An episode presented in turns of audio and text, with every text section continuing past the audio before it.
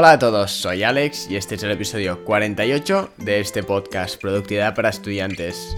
En este episodio vamos a ver el método de estudio que he ido desarrollando a lo largo de los últimos años, y este consta de cuatro pasos, en los cuales entraremos en profundidad en cada uno de ellos. Este es el episodio 5 de la temporada sobre el bachillerato y la selectividad. Antes que nada, pero quiero recordarte que puedes suscribirte a mi newsletter semanal en la descripción o en mi página web alexule.net. Dicho esto, empecemos. Estudiar es una parte muy importante de los estudios, pero esta acción debería ser solo el final de todo un proceso de aprendizaje en vez de ser el proceso en sí. Hay mucha gente que simplemente va a clase, toma apuntes y luego un par de días antes del examen se empolla el libro y los apuntes y venga, directos al examen. Esto puede que te funcione, pero así no vas a aprender tanto. De hecho, simplemente vas a empollar, vas a vomitar en el examen lo que has espollado y luego simplemente te olvidarás. Mientras que si lo que realmente quieres es entender eso, no solo vas a sacar mejores notas, sino que además vas a aprender mucho más. Pero para eso se necesita más tiempo. Es por esta razón que a lo largo de los años he ido desarrollando mi propio método de estudio, con las cosas que mejor me funcionaban hasta llegar a día de hoy. Este proceso consta de cuatro partes. Parte número 1. Estar atento en clase y tomar apuntes. La primera parte consta de ir a clase y prestar atención al profesor. La mayoría de profesores se explican bastante bien, siempre y cuando les estés escuchando, el problema suele estar en que cuando dejas de escuchar pierdes el hilo y luego las cosas ya no encajan, debido a que te has perdido parte del puzzle o de la explicación. Por esta razón, te incito a que no solo estés atento, sino que además tomes tus propios apuntes sobre lo que vaya diciendo el profesor. Esto no solo te ayudará a estar más centrado, sino que también te dará un material de estudio, en la mayoría de los casos, excelente. Tus propios apuntes son en la mayoría de los casos la mejor forma o el mejor sitio de donde estudiar. Mi recomendación es que vayas apuntando todo lo que diga el profesor que sea importante o que te ayude a entender o enlazar las ideas importantes. Así pues, tus apuntes no deben ser un resumen, sino que deberían contener todo eso que ha dicho el profesor y que crees que puede servirte para estudiar más adelante. El simple hecho de tomar apuntes ya hará que empieces a entender el tema que se está dando debido a que esto te obliga a estar atento, discernir las ideas importantes de las que no y explicarlas en tus propias palabras.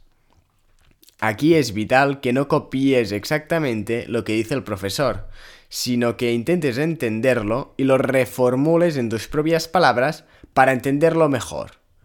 Esto facilitará el poder entender más fácilmente el temario que se ha dado en clase. En este caso, mi recomendación es que tomes apuntes de tres cosas. La primera de todos son las ideas principales. La segunda, todo eso que puede ayudarte a entender estas ideas. Y tercero, los enlaces entre ideas, las cosas que hacen el recorrido de una idea a otra para enlazarlas. Así sabrás y entenderás lo más importante y podrás seguir un hilo conductor, es decir, no tendrás un montón de ideas sueltas y sin aparente conexión alguna entre ellas.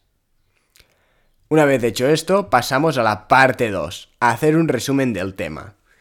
A medida que se vaya acercando el examen, es el momento de preparar un resumen de todo lo que entre en el examen. Mi recomendación es hacerlo más o menos una semana antes del examen, dependiendo de lo largo que sea el tema. Sabiendo esto, calcula cuánto vas a tardar en hacer el resumen y asegúrate de empezar lo antes posible para terminar el resumen por lo menos 4 o 5 días antes del examen, dejando así tiempo para el resto de pasos que van a venir a continuación. Puedes hacer el resumen de la forma que mejor te sirva. Yo lo que te recomiendo y lo que a mí mejor me ha servido es hacer un resumen de una a dos hojas como máximo, redactando y explicando en mis propias palabras el temario. La intención aquí es quitar toda la paja y quedarte solamente con lo más importante. Pero no te quedes solo con palabras, redacta.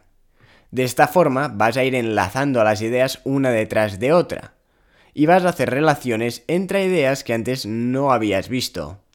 Para hacer este resumen te recomiendo encarecidamente que uses tus propios apuntes y, si lo necesitas, el libro o apuntes que te haya proporcionado el profesor.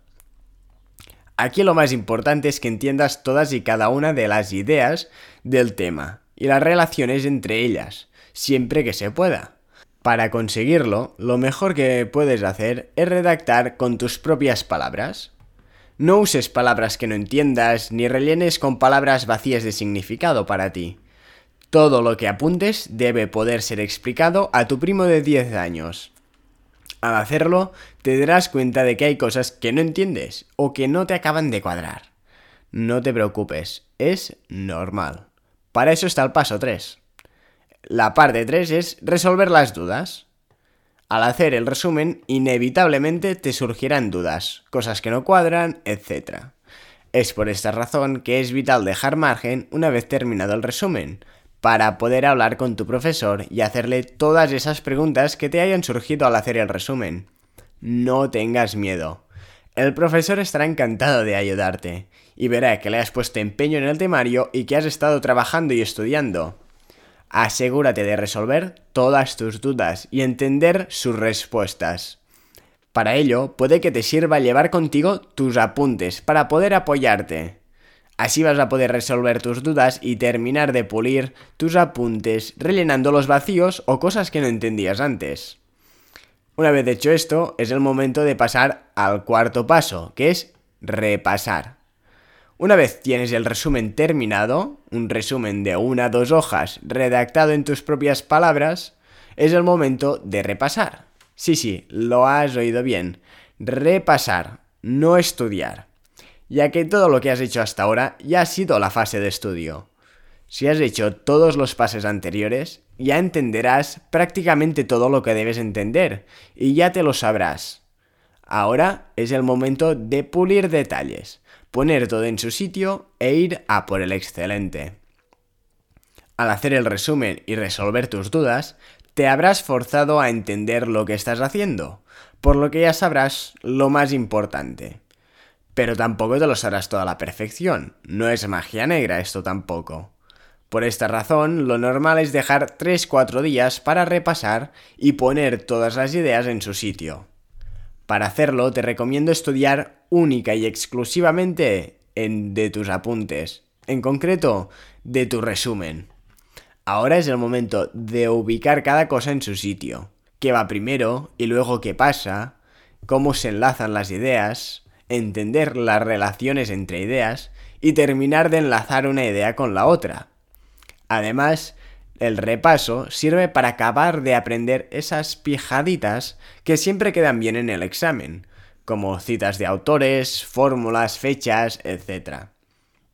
Los primeros días al repasar, puedes leer tu resumen y asegurarte de que lo entiendes y que te aprendes esas cosas que vas a tener que empollarte sí o sí, como fórmulas, fechas o nombres. Esto no lo puedes entender, o te lo sabes o no te lo sabes.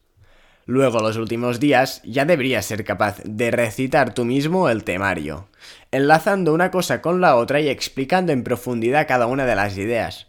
Y no porque te la hayas empollado, sino porque lo entiendes. Solo cuando te digan el título ya sabrás de qué está hablando y podrás enlazar esa idea con otra y explicarlas todas en profundidad. Así el día del examen vas a abordarlo y expresarte mucho mejor que si hubieras improvisado. Además, tendrás muchos más recursos que si te empollas el temario, debido a que al empollar no entiendes lo que dices, por lo que no serás capaz de hacer relaciones, entender las preguntas o incluso desarrollar en profundidad una idea con todo lo que eso conlleva.